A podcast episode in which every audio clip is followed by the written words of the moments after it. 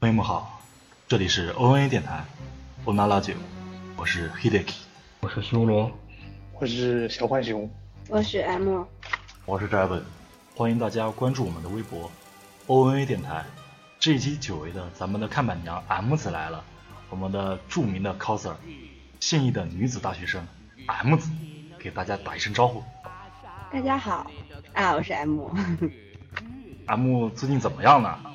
最近仍旧沉迷学习，无法自拔。所以说，这个是什么呢？所以说怎么呢？我真的没法接话了。咱们这怎么种没法接话呢？对于这种学霸真的是深刻的有压力啊。啊，你们这是你们弱爆了，唉，哎好吧，啊咱们也不就不不玩这种这个这个什么来着装逼范儿了，就好吧。嗯，行吧，这个 M 因为也是啊，就最近这个怎么说呢，女女子大学生嘛，对吧？学习压力比较大，而且还是个学霸，所以说这个咱们的节目很少有空来上。今天难得 M 子来咱们的节目了，也是等于这咱们这个电台除了四五五同学，四五同学也是啊，因为他新生代嘛，也是在这个努力的学习中，所以说没有什么空闲时间来咱们的节目。所以今天这一期除了四五五以外，咱们基本就是全员大集合了。然后咱们这一期呢，和下一期是要做两期的这个万圣节特辑，然后咱们这一期要做百鬼夜行。最近这个阴阳师不是挺火的吗？大家有人我去在说玩，你在玩是吧？是有抽到好卡没有？没有一张 SSR 都没有。胡说，这游戏根本就没有 SSR。这是身份，非洲血统，我同样也是非洲血统。我也是，所以这游戏我只玩了三十分钟怎么样呢？这游戏，我是压根没有玩过。啊。这游戏呢，怎么说呢？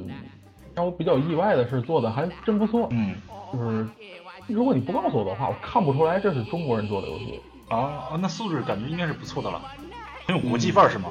呃，很有日本范儿。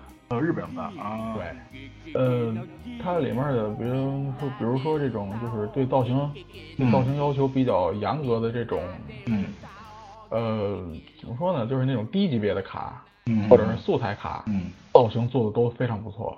啊啊，难怪这这么火。然后这个去对于这个《百鬼夜行》，它就是是否原汁原味儿呢？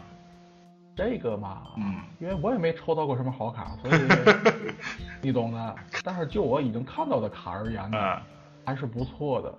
啊，嗯，看来所有的一些必要的美型元，嗯，那看来这个游戏是没有 SSR 了嘛？我靠。只是在传说中和别人的微博里面能看见。传说中别人的微博。嗯，所以我同时也觉得这个《魔兽世界》它是不是也没有橙装呀？玩到现在也没有开到任何的橙装。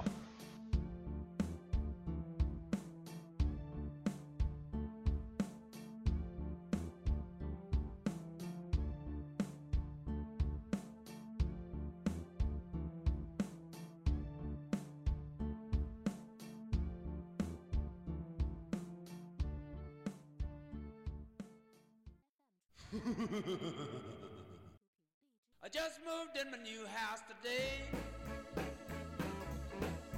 Moving was hard, but I got squared away. When bells started ringing and chains ran loud,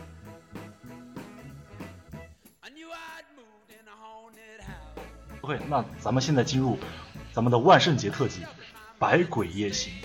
我在准备这这期节目的时候，我就想咱们尽量把这个节目做的稍微恐怖一点，毕竟是万圣节嘛，对不对？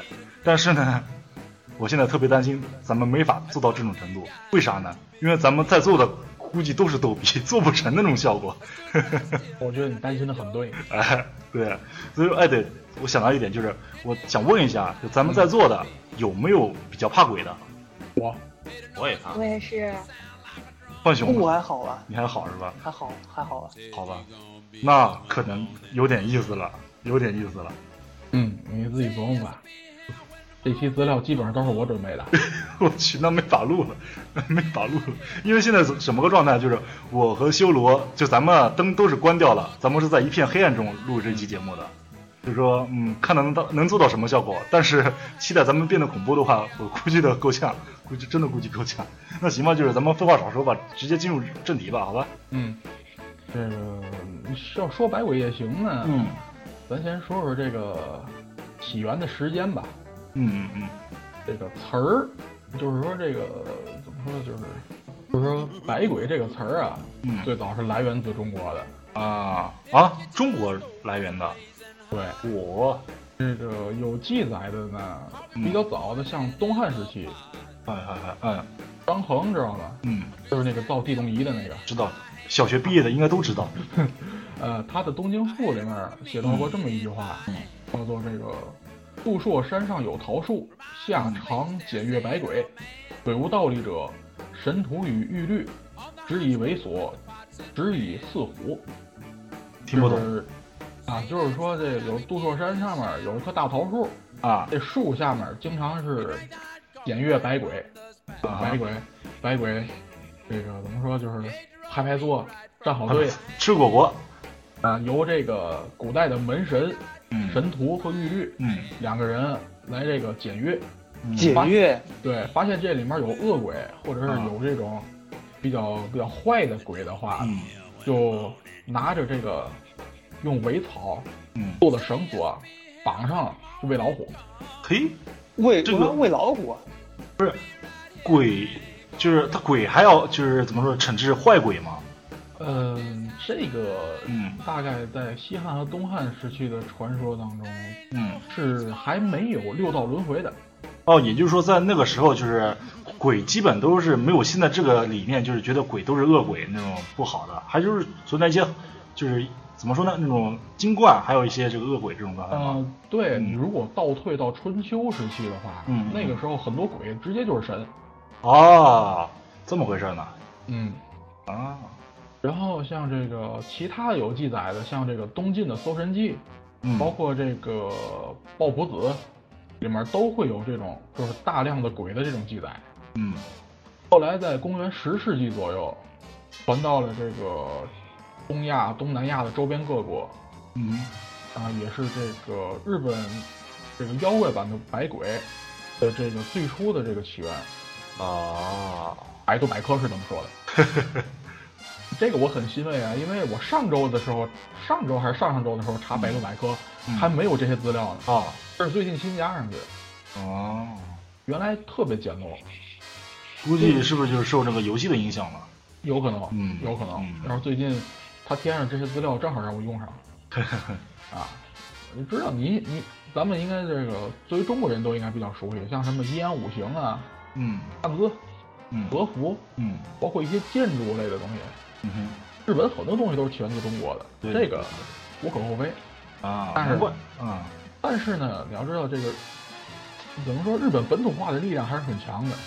对，这些东西传到了日本以后，基本上全都变形了。魔改了是吗？对，全都魔改 了。而且，而且你想，嗯，Hideki，你也在这个日本嗯生活了那么多年，对你该知道日本人对于这个怪谈、鬼怪、嗯，这些东西的这种好奇心和探求心啊，对，我总觉得是全球哪个国家的人都比不上的。各种都市传说，各种都市传说，各种，嗯，所以呢，所以呢，百鬼夜行这个东西在日本的这种普及程度，嗯，和咱中国的鬼故事，一个鬼故事在全国的普及程度是完全完全没法比的。嗯，咱中国很少有一个鬼故事能够普及到全国，对对但对日本就有很多这类这类传说。嗯，这个啊，咱们回来说日本，好这的个嗯十世纪呢，嗯，也就是平安时代。嗯，说到平安时代的话，是熟悉阴阳师，或者熟悉这个怎么说，就是日本的一些这神魔传说的时候，就会知道，嗯那是一个幽暗未明的时代，白天是人的世界，夜晚是妖魔的世界，我，是一个人魔不分的年代。嗯，因为怎么说呢，你如果现在回去翻他当年的那些记记录的话，就会发现嗯他的有历史，就是作为历史或者作为野史记载的这些神魔鬼怪的事件，非常非常密集，几年就有一个大事，几年就有一个大事。所以在那个年代，百鬼夜行呢，基本上作为传说呢，是见过的人几乎都死了。火，嗯那那那我那他那他是怎么记下来的呢？堆。然后呢，有那么几个例子，嗯但是这几个例子说句实话，总让我感觉像是和尚编的。在这个后世，呃，大概是在十三世纪或者十二世纪的时候，有这么几本儿记录这个民间传说的故事集，呃，比如说像这个《宇治十一物语》和《今昔物语集》，这些书当中啊都有关于百鬼夜行记载。这些关于百鬼夜行记载，几乎都是和尚啊，或者是就是有怎么说，就是有学问的人碰到的。结果他们就是念了一宿经，就把百鬼都吓走了。啊，真真牛逼！牛逼，我总觉得这个故事都是和尚写的。原来啊原来念经就够了啊！呃，那个年代，那个年代人们对百鬼夜行那种恐惧感可是非常非常真实的。但是，嗯但是呢，到了这个江户时代，嗯也就是就是咱和和相当于咱中国明清时代，嗯十七到十九世纪的时候呢，这个随着这个日本社会的安定呢，嗯市民阶层的大量这种娱乐的需求，呃，塑造了很多这个比较可爱的妖怪啊，啊，它有大量这种就是没有什么太大威胁的这种妖怪进入了百鬼夜行里面，萌化了是吗？嗯，啊，呃，而且这个时代的很多这个妖怪的形象和故事呢，嗯和之前的时代不同，也不再强调说教啊、劝善，或者是像刚才那个嗯，过去百鬼的故事一样那种传教性的东西了。它就是普通的怪谈，嗯故事这样娱乐化比较厉害。嗯啊，在，也就是在江户时代和稍微往前一点的室町时代，嗯呃，室町时代就是战国时代之前的那个幕府，嗯在这几百年里面呢，有这么一种艺术作品，叫做妖怪绘阵，啊，大行其道。有点是像呃嗯是不是就是我们这里的什么故事会啊？啊那。样的那种感觉，就是他们坐马车之前买一本，然后边吃着这个什么什么串子，边翻着看对，是那个意思。我但去是呢， 但是呢，内容是反过来的，啊画儿多字少，啊，漫画故事会都是字。啊，呃，摇滚绘卷呢，怎么说呢？就是顾名思义嘛，它是卷轴，啊哈，一般都特别长啊，嗯慢慢看就行。还有一些呢是这个画集，就嗯是像图鉴一样，一张一张的。啊最晚的时候呢，可以这个到明治年间，就明治维新时期，还有人在画嗯这个比较有代表性的作品呢，我会找几张图放出来。行行，啊，像这种《百鬼夜行》绘卷啊，像《父丧神》绘卷，还有最有名的那个，嗯，怎么说，就是鸟山实验的《画符百鬼夜行》嗯这些作品，这些作品有些是从这个明朝的一些这个小说插图当中得来的灵感，嗯啊，有些呢就是这个画家自己通过这个文字描述想象创作出来的。嗯这当中呢，就是这些图，由于有这种鲜明的形象呢，给我们后世人的研究妖怪呢，留下了大量非常宝贵的资料。啊，嗯，但这妖怪妖怪嗯形象和跟现在看到的应该有很大区别了吧？我感觉好多古代的那种跟现在的妖怪都不一样了。呃，你要是看的漫画的话呢，那肯定不一样，对，我就看漫画。因为漫画嘛，它都它都是比较美型的嘛。那就更萌化了一点是吧？呃，不过有美型的，也有恶化的。啊，嗯，最最典型的应该是叫一个叫做人面犬的这个妖怪。什么鬼？人面犬，人对面犬，这个人面犬呢，当初只留下了画儿，嗯没有文字记载，所以不知道是个什么妖怪，只知道是一个就是长着类似于人脸的狗。你说这个，我我立马就想到了《赵石》里面的两只狗，嗯哼哼，嗯，对，嗯现在好多现在好多综艺节目或者是一些什么乱七八糟的东西里面，有时候会有这种东西。但啊是呢，我印象比较深的实际上是一部漫画，叫做这个《灵异教师》，嗯，也叫《地狱教师神媒》。嗯地狱教师里面呢，就出现过这个人面犬，那个人面犬画的相当恶心和恐怖。火，这走恶心路线是吧？嗯，啊就是这两集、两集分化，现在漫画对它的描写基本上啊，人面犬，那跟全面人是不是一对兄 弟？这俩应该换换身体就合适了。那说不定本来就是就是换着玩的，后来换不回去了。那不就是阿努比斯吗？阿努比斯是胡狼，啊好吧，比较比较瘦，日本的拳要稍微稍微圆润一点儿。这个既然说到这儿了呢，咱们就稍微具体的讲几个吧，嗯，怎么样？行，这个说到日本的妖怪呢，嗯，就必须得提一下他们原产的这个鬼了。啊，对，对，日本的鬼族和咱们这个中文的鬼，虽然字是一个字，但是指的完全不是一个东西。嗯，我就我个人来看吧，好比说以前那个古代的那些画，还有一些动画里边的一些鬼的形象，嗯，他那鬼的形象，他头上长角，啊给我感觉他更像是一种怪物，倒不像是一种鬼。相对于中国的鬼来说，嗯，对，因为这个日本的鬼呢，它实际上融合了像夜叉、修罗以及很多这个就是一些佛教的这种绘图当中的概念。啊，鬼这个东西在最早的时候还没有这个汉字，就是汉字还没传入日本的时候嗯，欧尼嗯这个东西其实就已经存在了。嗯，是后来呢，这个作为一个找不着一个合适的字儿，才用了“鬼”这个字，添到了这个意思上面。啊，所以你说它不像鬼，从中文来讲对，但是如果从日本来讲的话，那它就是鬼。哎，因为这个同一个字，嗯，在不同的国家完全就是不同的意思了。对对对对对，这个在日本也是“鬼”这个东西呢，是从这个很久远的古代开始，就是作为日本人的这种迷信对象。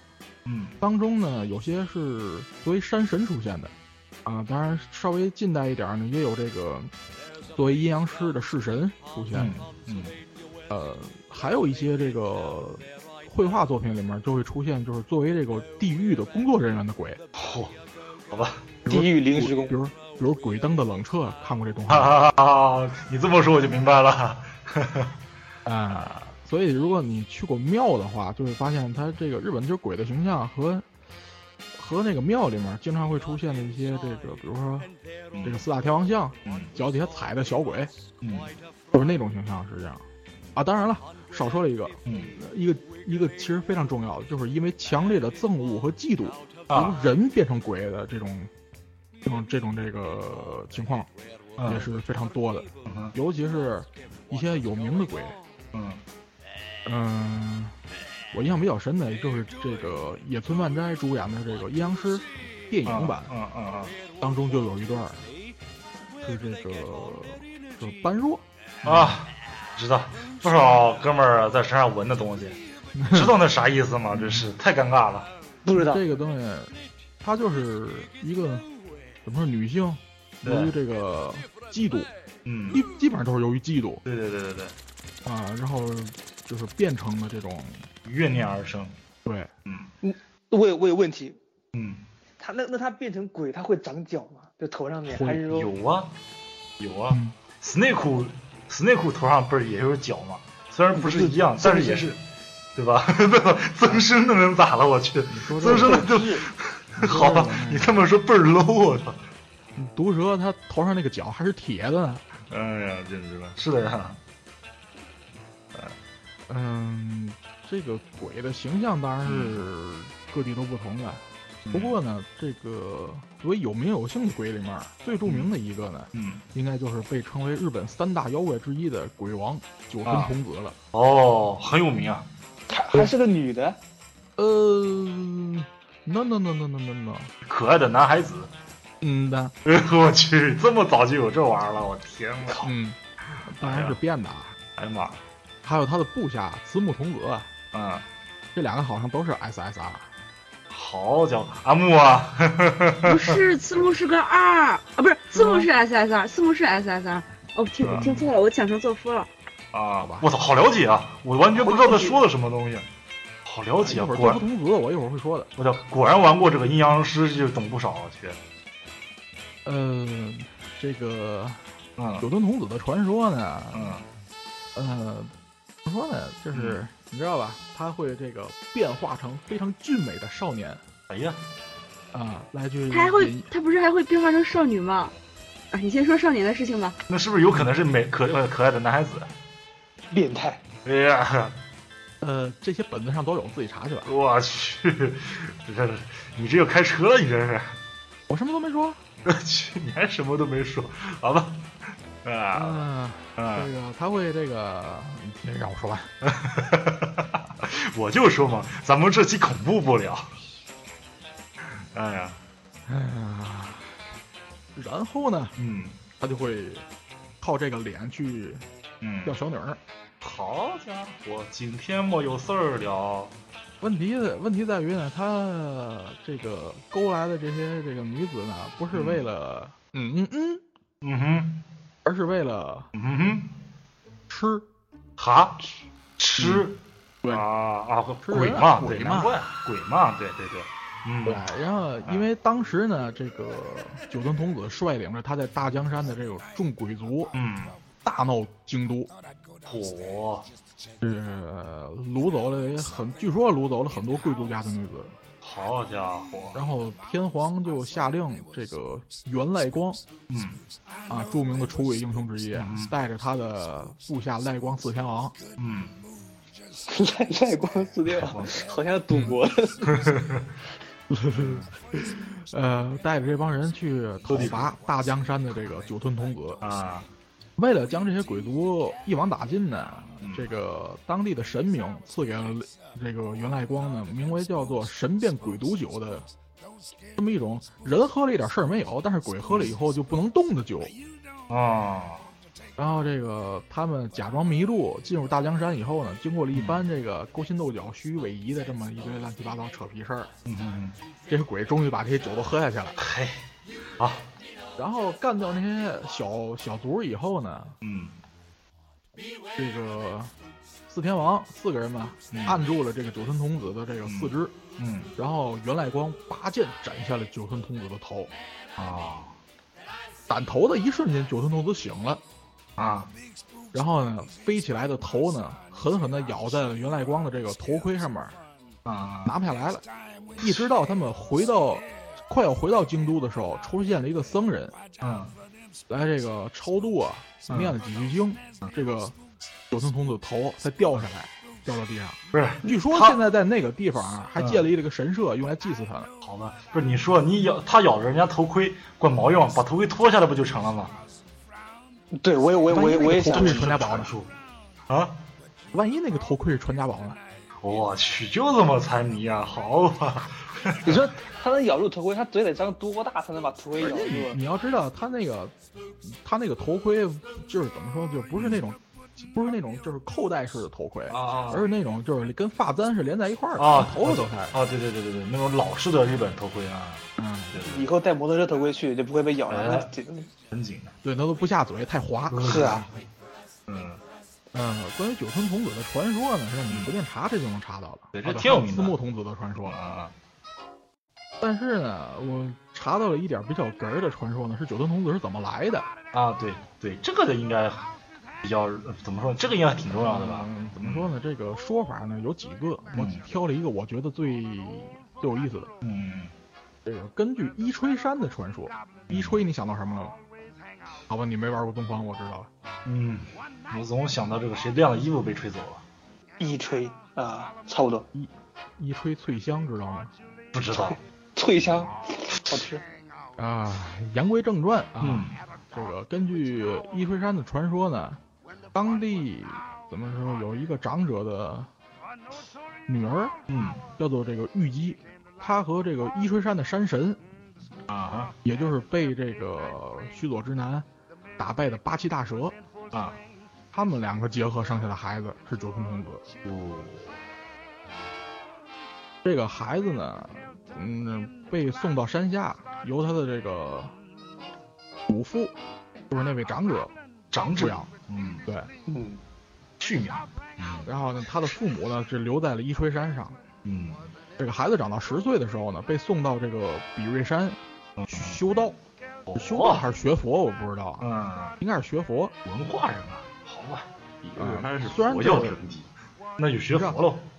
嗯，你要是他的这个学习成绩是很不很很不错的学霸呀。啊，作为这个作为这个小和尚，就是小沙弥的这个嗯这个就是阶层啊，一点点的往上涨。嗯但是呢，他有就有一个坏习惯，就是爱喝酒，哼啊，就是爱喝酒。日本那个和尚不是喝酒那个放高利贷那些你不是说的可以吗？你说的那个是在之后的事儿了，在啊这个年代的时候，日本的和尚还是要严守这个戒律的。哦，呃悄悄所以呢问他圣这僧种，像女儿美不 美？呃，所以说像他这种经常破这个、经常破戒的人呢，嗯这个周围的这个其他的和尚们都怎么说，挺瞧不起他的。嗯哼，之后呢，这个之后发生了这个迁都，就是啊，当时平安时代嘛，就是一开始不是在平安京，嗯当时的这个日本的京都，嗯哼后来迁到平安京以后呢，这个这个上面儿我不知道是哪个上面儿啊，大概嗯是有那么一个部门儿吧，就命令这个京都附近的这个寺庙都要出这个节目，节目 节目呃，对，因为他那个要要求他们进行祈福和这个驱邪啊，嗯那个形式呢就是一种舞蹈，啊，跳大神儿呃，大概其实是那个意思。啊，然后因为这个比瑞山所在呢是平安京的鬼门，嗯我，不知道这是风水还是什么的啊。嗯，然后呢，这个酒吞童子就建议大家去跳这个叫什么鬼舞，嗯啊，鬼畜，鬼舞就是要戴戴着鬼的面具，嗯戴着鬼的面具去这个就是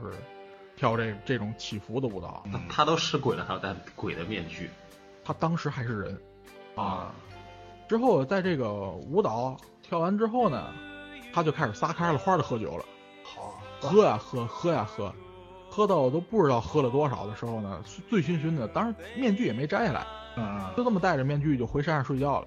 是不是面具最后就融到他的皮肤里面了？说对了，嚯，一觉醒过来以后，他发现面具再也摘不下来了。哦，哦，是神的惩罚吗？之后呢，这个他那副样子，你想面具也摘不下来，然后就被这个逐下了比日山。然后他逃回到了他祖父的家里呢，祖父看到这个样子也害怕，也不让他进门。变相没快办捷，嗯没办法，他就这个来到了伊吹山去寻找他的父母，啊，在他母亲的指引下呢，来到了一个这个就是在山西北角的一个岩屋，就是石头嗯做的一个就是不知道山洞啊还是屋子的这么一个东西，在里面待了一段时间以后呢，嗯他就真的变成鬼了。啊，之后呢，变成真的鬼以后，他就开始吃人，嗯再把这个伊吹山附近呢这么祸害了个够以后呢，嗯，被当地的圣僧啊嗯就是很有法力的那和尚啊给那个念咒给驱跑驱走了。然后呢啊，他在日本的各个山上这个都停留过，最后到达了这个大江山。啊流窜犯，嗯哎，对又在那嗯，关于这个这个九吞童子呢，嗯，他的美型化实在是太厉害了。戴个面具怎么还能美型呢？这是。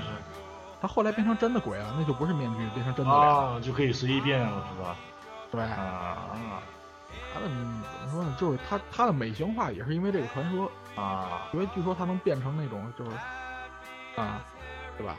可爱的男孩子 啊，嗯，嗯没法说，你自己看图就知道，到时候看图吧，我去， 看图，我看不到图，好在意啊！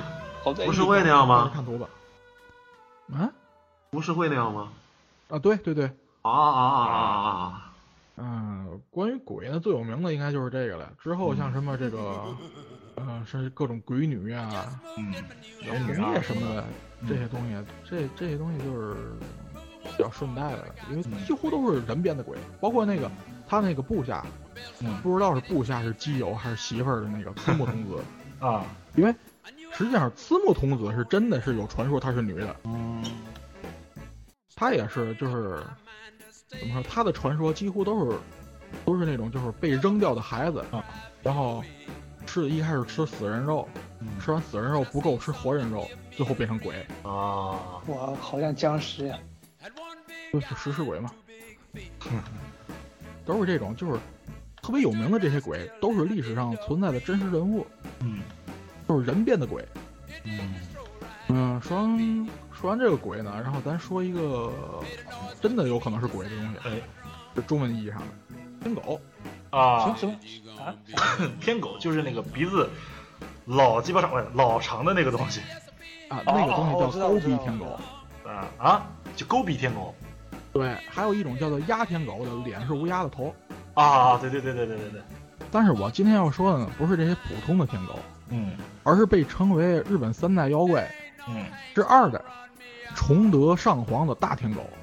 嗯哼，这位崇德上皇呢，简单来讲呢，他就是这个就争夺皇位啊失败，嗯然后被这个最后得权的那个后白河天皇呢，这个流放，这个事儿呢被称为保元之乱，嗯大概和那个啊对，大概比那个九吞童子传说呢早那么几十年，嗯，所以你说这个密度吧，各种啊，天哪，这个崇德上皇呢，他在被流放以后呢，基本上一开始心态还是挺好的，嗯，嗯，真挺好的。其实也不能说太好吧，啊因为他已经开始有点不正常了。他用啊，三年的时间啊，用血书抄下了五部大乘佛经嚯、啊，这说是血书，不是完全用血写的，啊，那可是是用血研墨写嗯的。嚯，哦，吓死我了！我这放血放了三年，这就是数学量呃超大。那可是金光那他老就呢，不是，那他就不会变成天狗，而是变成吸血鬼了。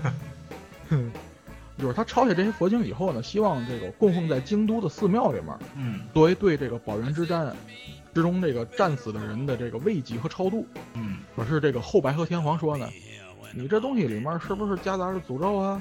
嗯就这么着直接把他抄的经书又送回去了。嗯这个时候呢，已经开始有点不正常的这个崇德嗯啊，这个时候得叫上皇了，因为他已经退位了。嗯崇德上皇呢，崩溃了，嗯彻底崩溃了。然后呢，他咬断了自己的舌头，嗯沾血，在这个他抄那个经文上面，不知道在哪篇儿写的啊，嗯我愿成为日本的大魔猿，嗯以皇为民，以民取皇，这个猿是什么猿？猴子的那个猿吗？缘分的缘。啊，缘分的缘，大魔猿。好，他写完这句话以后呢，把这经文沉到海里面，就死了。啊，他死了以后呢，几乎就是在他死了之后，马上啊，京都附近就开始频繁的天灾人祸。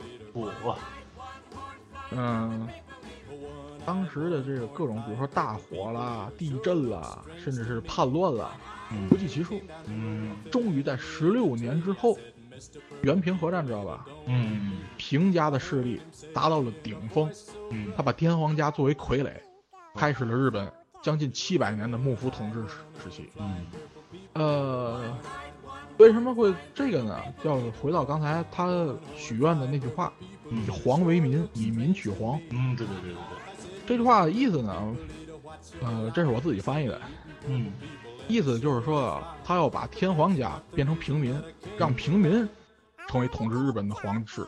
对，就这意思嘛，嗯嗯、近代呢，这个明治维新的时候，这个明治天皇啊嗯因为这个害怕崇德上皇的这个怨灵呢，嗯即位之后，在京都上京区建立的这个白峰神宫，啊，将这个崇德天皇的这个神躯啊迎回这个京都，嗯，供奉为神，据说是化解了怨念，谁知道呢？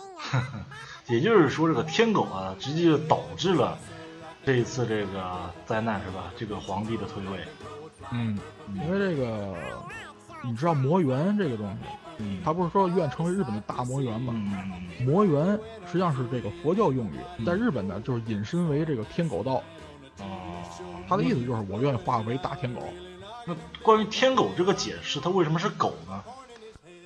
这个就没辙了，因为这个天狗在这个公元六世纪还是七世纪刚传入日本的时候，它真是狗。啊，之后呢，这个因为天狗这个东西在日本实在是没有什么这个怎么说呢，没有这种亲切的感觉，嗯没人气，没有人没有什么人气没有，人之后气就就逐渐的这个脱离了它原本的意思。啊，就慢慢慢慢就变成现在这个什么大魔猿的意思了，是吧？对，啊就是有神力的，怎么说有神力的魔鬼，啊，就是神性和魔性都有。因为在某些地方，天狗也是山神，嗯，对对对，是这回事儿。这个崇德上皇呢，被称为这个日本最强的大魔王， 因为他霍霍了天皇家七百年。那可是，据说这个幕府统治的时候，天皇最穷的时候要靠卖字画为生，不然的话就吃不起饭，太寒酸了，是不是还得什么糊油纸伞呢？那就轮不到天皇了。要是那样的话呢，那就他就不如去死 了。啊，刚才咱们已经说完这个日本三大妖怪的两个了，嗯接下来咱们说最后一个，呃，也是我估计也是最著名的一个，就是嗯妖狐玉藻前。啊，作为这个怎么说祸乱后宫的这么一个代表人物这是啊，这个中国的妲己，日本的这个玉藻前，狐狸精啊，后来嗯后来都有传说传承他们是一个人了，嘿，嗯。好嗯吧这个玉藻前呢，出现在平安时代末期，鸟羽上皇的一个宠妾。嗯鸟羽上皇啊， 长羽毛的这，好吧，为什么提这儿呢？就是鸟羽上皇啊，是刚才咱说那个大天狗崇德上皇的嗯，父亲还是爷爷哎来着？哟，应该是父亲。所以你自己琢磨吧，我为什么说这个平安时代？平安时代非常混乱的。你看这个，你看这个怪谈的这个密集程度有，正常人吗？就天，就是十几年、几年就会有一个大事儿。哎呀，玉藻前呢，这就会提到这个阴阳师这个游戏的主人公了，安倍晴明了。啊对对对对他进宫以后呢，这个上皇就是这个天皇呢就不行了，对，嗯，就开始 卧病。这时候那个安倍晴明进宫以后，发现呢这个玉藻前不对劲儿，嗯然哼后就念不知道什么咒语啊，嗯就让这个玉藻前现形了。啊啊，现出原形以后，发现他是一头白面金毛九尾狐，火，嗯当然当时他是跑了，好跑了以后呢，就是为了这个安全着想，啊，这个天皇发动大军去寻找他。嗯经过了一番这个苦斗啊，啊，就是中间他实际上那个军队还被他打败过一两次，火，之后经过这个针对性训练，重新再战，才终于打败妖狐。哦，终于这个杀死妖狐的时候呢，这个尸体变成了一块巨大的毒石，不是有毒的石头，哦哦凡，是听错了，听错了，听错了。凡是靠近的人或动物都会被毒死，我这个怪，所以呢，称之为杀生石。好家伙，杀生石，好的，这听说过吧？这个一个很著名的这个动画叫《石灵》，嗯嗯嗯嗯嗯，就是跟杀生石有关的。我去，在之后的这个几百年之间呢，不断有高僧来这个超度，或者是镇压，或者是封印啊。但是据说都不敌它的毒性，被毒死了。一直到这个公元一三八五年，嗯这个慧金释宪寺的首代住持嗯玄翁和尚，啊，他终于这个破坏了杀生石。但是呢，杀生石的碎片啊，就杀生石在被打破的一瞬间，嗯碎片飞向了日本各地。之后怎么样啊？集齐七个可以召唤圣龙。反正超人是估计是不敢来日本了。啊，你知道在石灵里面，据说是集齐了杀生石是可以复活这个玉藻前的哦，哇，哎，对，有这些也很有可能呀。我猜对一半，嗯你知道狐召唤狸的这个不东是西神啊龙，是狐狸。你知道狐狸这个东西在日本就是嗯自古是被视为神兽的，啊，包括特别著名的那个稻荷神。嗯嗯，对对对，那个比较简单的说是稻荷神的神使是狐狸，嗯到后来直接说稻荷神本人就是狐狸，啊，当然是白狐啊，这个对对是对有限定的，就是白色的狐狸。嗯啊，所以这个狐妖啊，在这个日本的这传说中一般都是特别厉害的。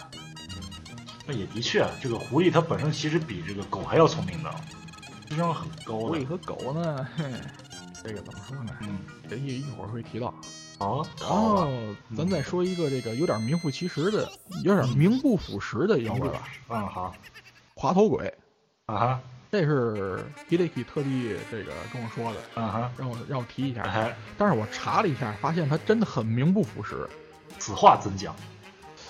因为这个在近代啊，嗯就是怎么说呢，受这个水木茂知道吧，嗯妖怪博士、嗯漫画家水木茂嗯以及一些其他作品的影响呢，嗯对这个滑头鬼的这种所谓的这个日本妖怪总大将嗯嗯，这种对身对份有对，很多渲染什么花头鬼之孙呢？啊。对，滑头鬼之孙里面也是，嗯但是原本的滑头鬼甚至都不是人形，哈，有传说说滑头鬼是这个章鱼的妖怪嘛，章鱼妖怪，章鱼它原来就是一个啊哈。圆圆的。圆圆的一个不知道什么东西，在海里面，在海边啊，一冲一冒，一冲一冒的，啊就人过去吧，你把它摁下去吧，哎，它又浮上来，你想办法拿出来吧，它就沉下去，什么玩意 然后儿？啊勾引人，勾引人进入深海， 把人淹死。好吧，估计这玩意儿样传说。估计这玩意儿一勾我一勾一个准。后来呢，这个后来滑头鬼逐渐演化出人形呢，啊就经过了很多这个传说的演变，变成了一个这个就是大奔儿头、大奔头，一个大奔儿头的一个光头的形象。大奔头的瓜子，那是什么个造型？嗯到时候看图，大奔头就是有点像寿星佬那种骨头 吗？啊，比说相老厉害多了。他那脑袋是往后伸的，跟异形似的。哦，原来如此。我听你说大奔头，我想我老往那个什么猫王那边联想去了。对，我也 想的就是他那个，那也是人好 吗？他可不是人啊，啊，他比人可可倍儿多了原来如此。啊！这，但是就是他的能力是什么呢？嗯这个他的能力就是进入别人家以后，嗯，那家人就会自动的认为他才是家里的主人。嘿，那适合当勇者，啊这是真的。到别人家搜刮搜刮对啊财物，踢罐子没人管啊。是啊，所以说，就是如果是完全按照他这个这个特性来讲的话，那他确实也挺 厉害的。但是他通常情况下来就是吃点儿喝点儿罢了。啊，把人家罐子踢碎了，把人家锅盖掀开来了，拿点什么饽饽吃吃。嗯，继可以嗯续上路。 继续所以上路。说，所以说他的这个就是名不副实嘛，他的很多形象都是近代的这个文学作品啊，嗯就是文艺作品来给添加上的。啊，就是没有现在就是怎么说呢？没有现在画的那么美型，就是光头大和尚啊，好的。但是你 说他本来就不美型，你看过《滑头鬼之孙》里面主人公他爷爷吗？好，对，是哈， 对，滑头鬼之孙嘛，啊，原来如此，原来如此，主人公嘛，他不得不美型。原来你想，如每此，次主人公变身以后，那脑袋是不是变得倍儿长？对对对对对对对，只啊，不过人家有头发，原来对，原来如此，所以他不滑呀。但是滑头鬼他够滑吧？光头呀，哎，呲溜呲溜的。但是嘛，这样的话，嗯，挺符合这个名字的。哎，就是说完这个，说完这个真没什么说头的这个妖怪呢。咱现在说说狗吧。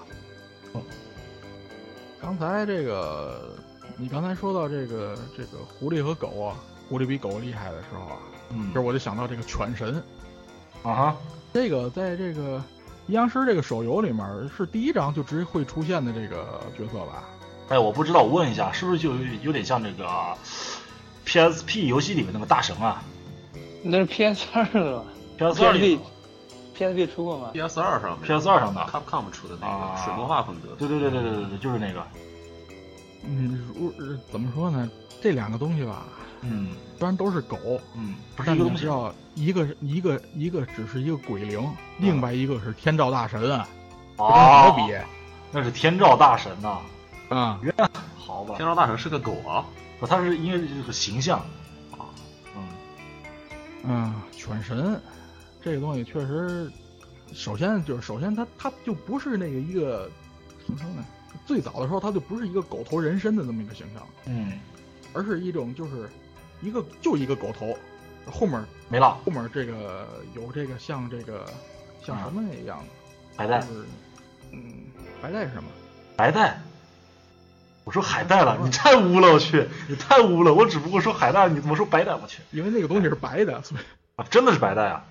你绷带啊！ 我我就说不说就说就是哦啊就是一个狗头后面甩了好多这个飘带的类似白色灵魂灵魂的这种延伸，哦，知道了，知道了，知道了就。是一个一个长长的东西，嗯，就幽灵的那个样子，对尾巴是？吧？嗯对对。对然后关于犬神的起源呢，嗯呃，在西日本广泛流传，但是呢，据说这个在没有狐狸出没的四国地区，被认为是这个犬神的这个起源地。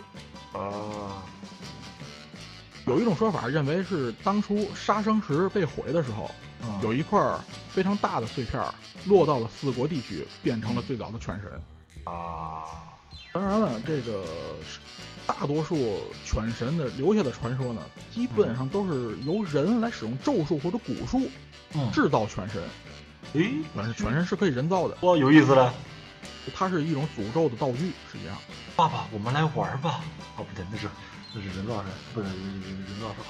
嗯、比较常见的这种就是制造方法呢，就是把狗就是弄来一条狗，不让它吃饭，啊让他吃饭， 对，就不让它吃饭，然后让它在极度饥饿的状态下把头砍掉。哇，然后之后呢，这种就是有一种做法呢是，接着把狗头埋到这个就是人来人往的大街，呃嗯埋的比较比较浅，嗯，然后让这个人啊在他头上踩来踩去，增加他的怨念。还有一种呢是这个是这个，据说这个就是在他饿要饿死的一瞬间啊，嗯，砍头嗯，并且在那个他的面前就摆着吃的，哦，头被砍下的一瞬间，这个头就会咬住这个食物。啊，之后呢，把这个狗头烧掉，只剩下骨灰，嗯，然后放到这个什么器皿里面祭祀的话呢，就可以成为这个一个永久性道具。哦，难怪他这个是个狗头，后面跟这个灵魂一样的这个小尾巴。几乎原来如此砍狗头就是要砍狗头， 原来嗯还有一个比较少见的，还有一个比较少见的就比较像蛊术，比较像蛊了，嗯就是用好几条狗，让他们这个互相就是厮杀，呃杀到只剩下一只的时候，嗯，给它一条鱼吃。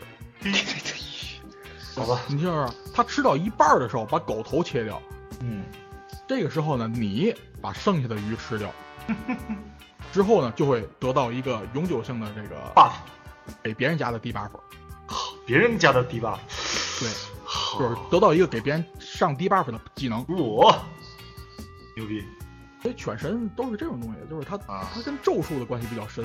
当然，嗯，然后咱说一个不那么厉害的吧，嗯，合同知道吧？能不知道吗？太有名了，对吧？那可是，合同呢也是应该算是日本人最亲切的妖怪了。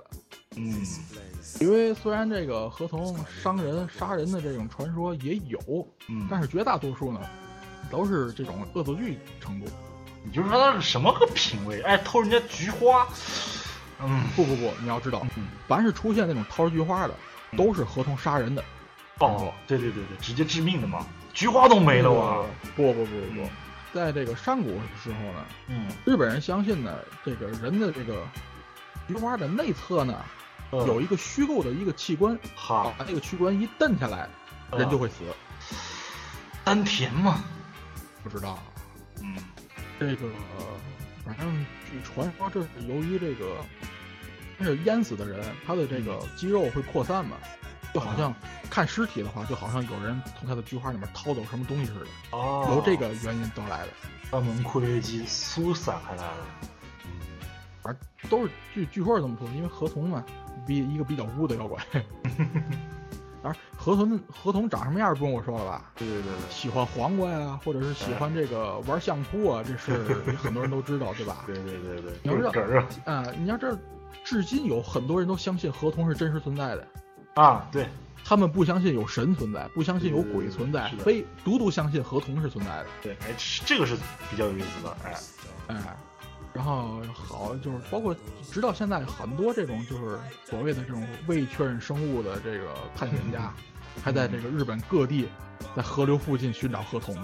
对对对对对包括你知道那个当趟的松本人志，对，他都信誓旦旦的说他自己小时候亲眼见过河童，我哦看过这个报道，嗯，知道？吧？对对对，嗯，合同呢，应该是一个就是，只要是稍微接触过一点日本的东西的，都应该会听说过的。嗯但是呢，我发现了一个我原来不知道的东西。嗯，，咱刚才也说了，合同喜欢偷人菊花对但是你知道合同有三个菊花 吗？我去，他是偷别人的菊花给自个儿用吗？话说他偷菊花干啥呀？就是他掏下来那个器官啊，嗯，据说可以进贡给龙啊王龙王要那玩意儿干啥呀？当弹球使。什么品味儿啊这是？你不知道这传说，据说是当那个扔着玩儿的用的，去心太大了，不嫌脏吗？这而且还死人呢，你别忘了。哎，呃，就是由于这三个菊花啊，有一部分地区传说这河童啊，嗯，可以靠放屁来飞行。去，好吧，嗯，你知道吧？就是嘟嘟嘟嘟嘟嘟嘟嘟嘟嘟就飞走了。三缸的那可是摩托，摩托，嗯，说完这几个常见的，咱说几个嗯不是特别常见的，或者对对对是对大概听说过，咱不知道怎么回事儿的吧？ 对对对，这就比较有意思。就咱们老经常看到的话，嗯就百鬼夜行嘛，对不对？它不止一百个了，那么多，咱们对吧？咱们常看的，虚指每次都不一样。对对对，就咱们常看的，咱们都基本就大概其知道个怎么个样子，怎么个尿性。你不常知道的话，嗯，那应该其实比较有意思。其实里边有意思的这个鬼怪其实特别多。嗯，但是值得一说的，反而不是那么多，你知道吗？嗯就是它有很多就是比较设定上比较简陋，嗯，就是有很多这个就不知道这种妖怪出来是干什么 用的。莫名其妙，嗯，脑洞的产物啊。咱先说一个这个，你见过日本妖怪里面有一个脖子特别长的女的吗？脖子特别长，头会飞是吗？嗯，啊，这个我知小，我以前就是小时候啊，其实看过《百鬼夜行》的一些一些东西啊，就是我就印象特别深，就是一个飞头啊，一个一个女的，啊脖子老长，然后飘来飘去，嗯，偏偏它其实没有什么危害性的。它没有什么危害性嗯，对与其说是一个妖怪啊，啊哈，倒不如说是体质异常的人。体体好吧，嗯，大概其就是睡着的人嗯脖子会变长，然后啊对头会到处飞。嗯呃，其实那不是脖子，嗯，本体其是吧？实那是，其实那个是那个就是就是显像化的灵魂，啊，头和身体的连接线。啊，就是有点像这个咱们平时看的一些这个怎么说呢，动画作品里面的，就哎灵魂出窍那个样子，对，就是有一根线哎对连着你的那个灵魂和身体嘛，嗯这点儿其实也是这样。如果你看那江户时代以前的画儿的话，嗯就会注意到它那个好像是脖子的那部分特别细，嗯嗯近代才逐渐的就加粗，变得和脖子一样粗那种感觉了。嗯真没什么可说的，因为你说那个就是直接飞头，嗯。脖子不变长的那个嗯，那完全就是从中国传过来的。 这个的这个东西的名字叫鹿炉头，嗯鹿炉就是那个就是井，知道吧？嗯，这个抽水用的那种东西。挺哎挺形象的这个，嗯，对，我我我想说一个题外话，嗯有有没有小时候有没有看过一个动画片叫《香蕉超人》？香蕉看超过看过看人，过，你你他一个他一个朋友好像是动画吧，就是他，就是他可以用手抓住自己的头，然后头可以喷喷射那种气流，可以飞的那个那种红红衣服的那个。呃，我说句实话，那动画我真的只记住主人公了，啊，好吧，我连剧情都不记得。那个太经典了，完了头飞起来，他头可以飞起来，然后他用手抓住自己的头，然后整个人就可以飞走了，简直有创意，什么物理原深理？刻的一。那脑洞是全世界人共享 的嘛？嗯，哦对了，然后咱说一下作夫童子啊，对，这这个童子嗯这个不用我介绍了吧？对对对对就对。作夫童子大概就是个守护神那种感觉对对哎的，对对对，在谁家里谁就会飞黄腾达那种感觉。我特别想要，这个起源呢比较复杂，而且到现在也没法固定嗯，几个说法，所以我这就不说了。嗯大概其实都是这个，就是三岁嗯到最大有到这个十四五岁的嗯这种少年或者少女的形象，嗯嗯，对吧？啊就是放在说香的，是什么呢？嗯是这个坐落在岩手县二户市嗯有这么一座旅馆，嗯，叫做绿风庄。据说那地方真的有作夫童子，嚯，有记载的，因为那个去过这个旅馆而这个飞黄腾达的客人，嗯有多达十多二十几个，我天呐，哪天也去一下子，不乏这个异能人。嗯在这个零九年嗯十月份的时候，嗯这个旅馆发生了一个火灾，嗯除了中庭，就是中间这个庭院啊，用来祭祀作夫童子的祠堂以外，嗯啊，全都烧没了。哦，但是，旅馆里的工作人员和旅客嗯，没有一个人伤亡。我天，那个据这个旅馆的这个主人说呢，这是作夫童子告诉他们这个旅馆该重建了。够极端，嗯、今年五月份，旅馆重新营业了。哦从它开始营业以后，经常上电视。啊，你如果就是留心这个日本的综艺节目的话，应该能看到。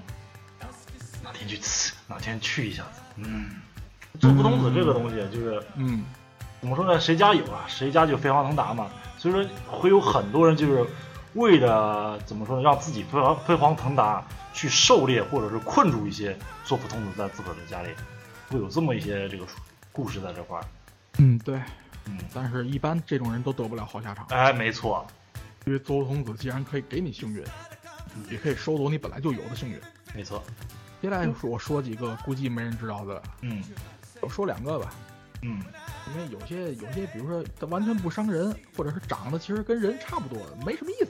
嗯哼，第一个第一个、呃我找不到中文名字，啊大概就就管它叫这个这个食言者吧，日文名叫什么呀？呃，美大妈夏布里，作眼球的东西，含个眼球，这喵个喵喵在那作，嗯这个意思这是这个滋贺县传承的摇滚。啊这个就是说你在，比如说你在河边儿呃碰到一个就是绝世的美女，好就是她她会就是因为她这个文章文献上面就是记载是，就是你想的就是不可能是这个世界人那种程度的美女，异想之美的样子是吧？然后就是她会交给你一个盒子，一个箱子，嗯、然后告诉你不许偷看哇啊，把这个箱子拿到这个河对面儿去，那啊儿有一个人等着收，啊然后如果你不偷看的话，什么事儿都没有。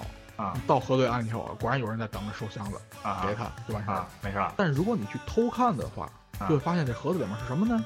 啊是一大堆眼球，哦然后基本上都是把盒子扔掉吓跑嘛。嗯之后这个人就会得怪病，啊莫名其妙的发烧啊，逐渐的虚弱。嗯之后呢，病到极处死掉以后呢，啊你只要一个不注意，不知道什么时候这个尸体上的眼球就会消失，嚯、也就是说这盒子的眼球都是受都害是者这么们来的。对，啊都是这么来的。那老老实实的把这个眼球交给核对岸的人，他会有奖励吗？金币奖励之类的？没有，这不也是没有经验哈啊，好吧，这任务可以不做， 这任务可以不做，跳过去，这是支线任务， 有点像一个什么人性实验的样子。对啊，嗯这类东西其实反而啊，反而这个日本的传说中这个东西还不多，像那种、嗯像欧洲那种金斧、银斧的那种啊，对，类似的东西不多。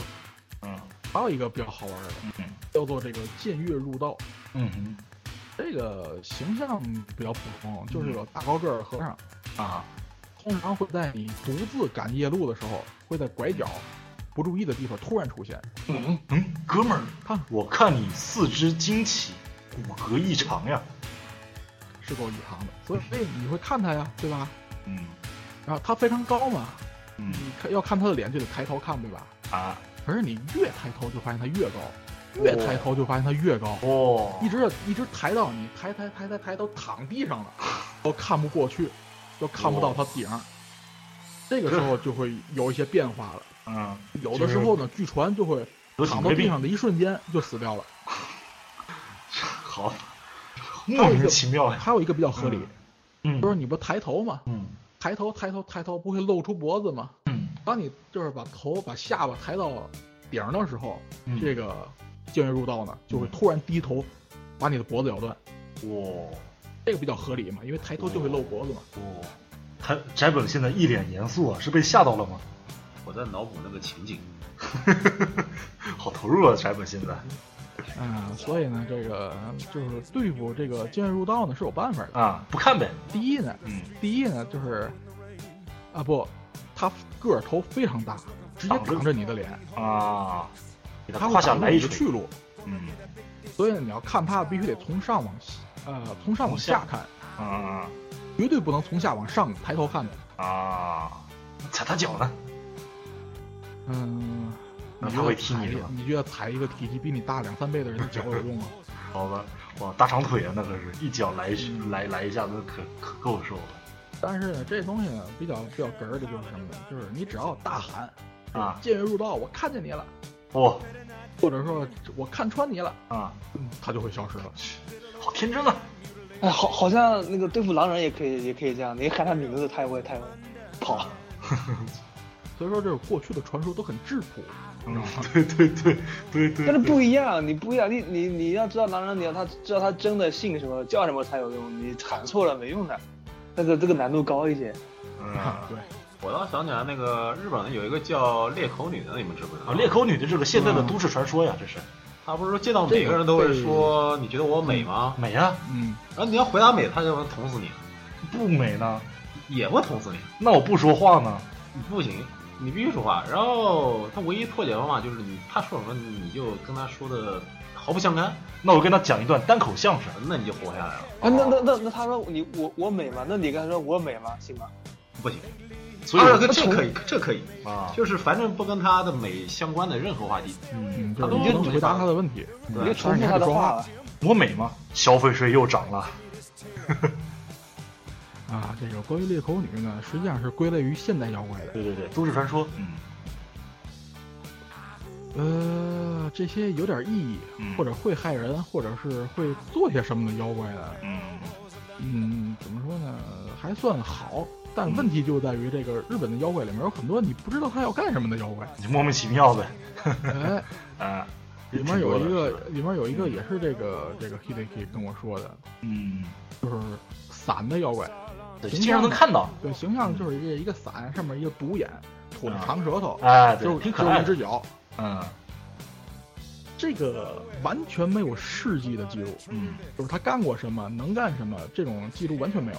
嗯，但是呢，莫名其妙就是人气就是高，这算是一种这个卡通人物这种样子呃的吉祥物在这种啊江意思吧。户时代呢，经常会出现在各种浮世绘啊，或者是这种就是就是鬼屋啊对对对对对，啊，或者作为装饰，甚至还有歌舞伎人来表演，嗯，就是把把身体藏在这个对对伞里对面，然后一只腿站着是的，是的，是的。那种。嗯你想这个那画面啊，他跟宝宝箱怪肯定是好兄弟，他们两个。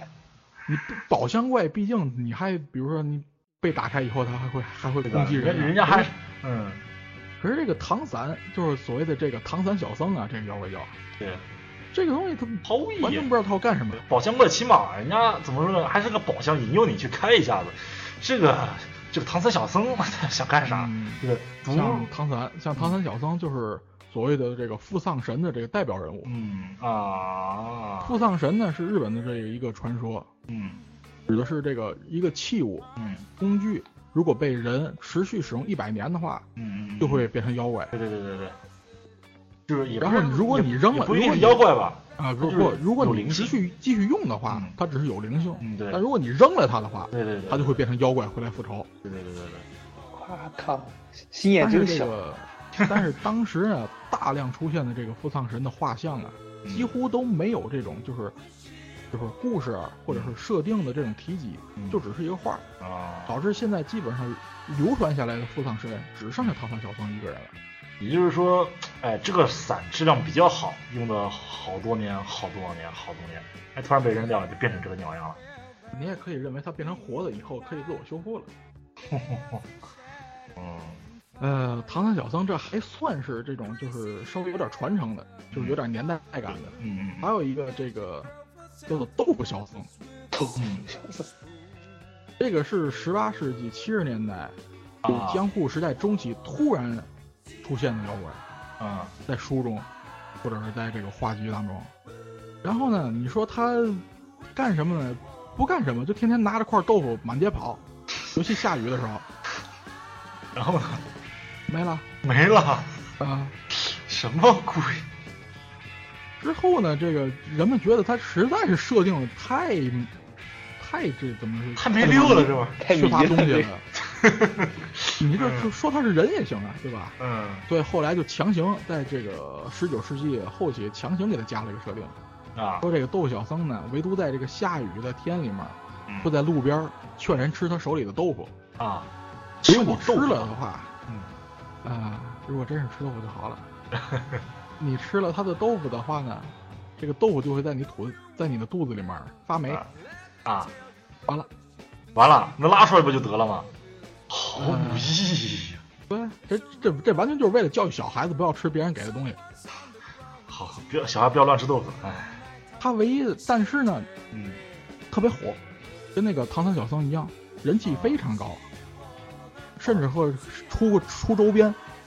我去，拿到近代是不是有一个青年在雨夜开着一辆车送一筐豆腐，在山路上到处溜？哎对，然后那个五连发卡弯道，樱井在过弯，对啊呀，哎，毫无意义。你知道这个豆腐小僧啊，嗯，他有电影，以他为主角，这还能拍电影啊？这电影得多无聊呀！你自己去看吧，一一年的，哦查呀，你自己查去吧。青年啊了，嗯，像这种毫无意义的啊，嗯也就好了。嗯问题是这妖怪里面还有特别可爱的，啊，嗯你知道吗？就是这个日本关于这个狸业，就是狸猫啊，狸猫啊，幻化人形的这种传说非常多，对吧？嗯，包括咱们这个这这一季新番里面那个乌冬之国的啊金色魔球，对对也是对狸，猫嘛，嗯嗯嗯对吧？嗯然后这个叫做赤电钟的这个狸猫传说，嗯，也是和这个动画一个等级的萌。哦，嗯这个小小狸猫呢，它会这个在夜里幻化成这个小孩儿的样子，嗯向这个路过的人呢，让他们背它，啊你背我，你背我，你背我，这种啊撒娇。啊然后如果你要背了它呢，啊它就会非常高兴的帮你捶捶背。啊！完了，完了，完了， 那你如果不背呢？如果不背呢？会死不吗？背不背，它就接着向你撒娇啊。烦死你是吗？对，烦死你啊！烦死你，烦死你，烦死你！哎呀，好 吧，是挺萌的，这免费捶背也挺好的。那那那嗯有有没有那种你打我，你打我，你打我，然后你你你打他，他把你捶背；你不打他，他会你打我还打我，有没有这种？嗯，那估计是沙包成精了。那我估啊凡人的橘子知道吗？啊，知道知道知道，那个如果在以前如果看过这种脑洞的话，这会不会也流传下来了？哎，好，好毫无意义啊，对啊，呃，好吧，无语。还有像这个嗯啊，对，像赤电钟这种还好啊，嗯像这个尤其是类似豆腐小僧这种嗯妖怪特别多，嗯，你都不知道为嘛他是妖怪。还有一个叫做这个小豆喜，小豆喜嗯，是这个喜是洗东西的洗，啊就是洗小豆洗的。小豆了啊，嗯洗澡了，洗小豆了。这个在新泻县的传说，嗯就是说在这个夜深人静的时候，你会你在，如果你家在河边的话，就会听到唰唰唰唰唰唰嗯啊这种刷豆子的声音。小豆，嗯，完了，完了，完了，完了，什么东西？这是说他他他他豆子是哪来的？是买的吗？不，新泻这边产米也有豆 子，那那那那，比如说我不想刷豆子，我就把它放在河边，让它刷完之后会不会放在那里，然后我直接拿走了？嗯，我估计他就会他就会拿走了。好，不要脸。嗯按道理新这泻样新泻米不是挺好的吗？为什么不洗米呢？洗豆我子们这呢儿？小豆喜小豆喜也和这个这个豆腐小僧一样，后期强行加设定啊，啊，什么什么这个那是他会在一边洗豆子一边唱歌，就加这一个设定，一边洗豆子一边唱歌。今天是接着洗豆子呢，还是抓个人来吃呢？完了呃，完了，我这个我感觉我们气氛白整了，关毛灯了，真是的，妈这集感觉还挺欢乐的。对，所以你知道我发现一件什么事儿吗？如果你真想在日本妖怪里面找吓人的东西，在最近二三十年东西里面找，啊，那倒是，越往古代，嗯，也不是越往古代吧，就尤其是集中在江户时代的东西，嗯，基本上都挺可爱的。呃那那个人也挺有意思，真挺有意思。对，哎呀，你知道像这种，还有还有一些就是比较就是对这个人类社会比较有贡献的妖怪呢，就是你之前嗯说过那个够长，知道吧？啊，知道知道知道，那个就是这个晚上嗯，就会这个出现在澡堂，那是窨井盖里然后边，对，它是以这个舔食这个污垢为生的。嗯，祈祷符吧。但是呢，它这个越整啊越脏，啊，不会干这净越整反这而越整越整越脏，也是后来有的设啊，定。后来有的设定对，啊，它原来是能越弄越干净是吧？嗯，所以为什么说它对人类社会有贡献呢？哦对你，你但但是呢，据说因为它长得特别不好看，啊，所那以可呢，是虽然它还是有贡献的，啊可是这些澡堂子工作人员呢，还是为了让它不出现，玩命的刷澡堂子。啊，难怪啊，难 怪，哇，这变变相变相那个刺激工人工作积极性，好工作。可能是老板的阴谋。嗯，老板的阴谋，资本主义的阴谋。 啊，嗯要百鬼夜行这个东西吧，怎么说呢？我也不是说就受这个，比如说夏目友人传呐、嗯或者是这个，或者是那个就是华佗鬼之孙呐、这些作品影响吧。嗯但是绝大多数妖怪都是那种你不惹他，他就他也不不惹理你你，嗯或者是你即使惹了他，也没什么太大后果的这种。啊，嗯，反而是什么最吓人的，你知道吗？嗯，幽灵，人变的东西。哦，你看刚才你看刚才危害最大的那几个东西都是人变的，都是人对，都是人变的。嗯，原来如此。嗯，像《鬼武者》里面也是这样子，就是主人公的力量是来自于鬼，然后要打的这个东西叫魔。哎呀，那这设定也好迷呀、哦，人变的都啊是嗯这设定里面这是日本，你看我刚才说那几个妖怪，就是几个大妖怪，嗯基本上都有他自己的神社嗯被供奉的，嗯，像九寸童子明明吃了那么多人，还有人供奉他。日本那边就是，反只要这个力量能为自己所用，管他是来的是善还是恶的，所以咱们这么来看的话，果然还是古代人比较质朴呀。对呀、嗯，我知所以尤其是你知道日本恐怖电影、恐怖小嗯说、恐怖漫画多发达，所以我就想这个古代的日本人是不是也是很擅长这类东西？结果一查资料发现，好比萌较啊！意外。哎，哎，真是比较意外，还、嗯，咱们这期又长知识了，我天呐，没想到这个《百鬼夜行》不是咱们想象中的那么、那么、那么的那个诡异，那么的恐怖。哎，意外的挺有，怎么说呢？好，怎么说？好多就是毫无意义的一些鬼怪，好多是那种，哎，萌萌萌，怎么说呢？就就刚才跟那个狸猫要人杯一样，很很很萌的这么一些鬼怪在这块儿。这个东西吧，嗯百鬼夜行》对，最早出现在平安时代的时候确实很恐怖，嗯，啊，但是呢，越传嗯就是越流传，嗯。恐怖度越弱，越流传恐怖度越弱。嗯，那这个正儿八经所谓的百鬼夜行，他们是为了干什么呢？就是放假出去消费。这个啊，嗯有一个说法，嗯说这个就是百鬼夜行最早呢，这嗯些夜行的还不是鬼，啊是山贼。哦哦，你接着说，我不知道我想的是不是你那个你要说的结果。实际上，这些就是夜行的山贼啊，前去啊，就是踩盘子也好啊，是这个嗯抢、抢劫也好啊，嗯如果被周围被周边人看到的话，就顺手宰了。嗯这个传说呢，一开始是这么留下来的，啊然后随着这个随着这个年代啊，或者推移啊，或者是吓唬小孩儿啊，嗯逐渐的成为了这个百鬼夜行。啊一切的传说都有它捕风捉影之前的那一面。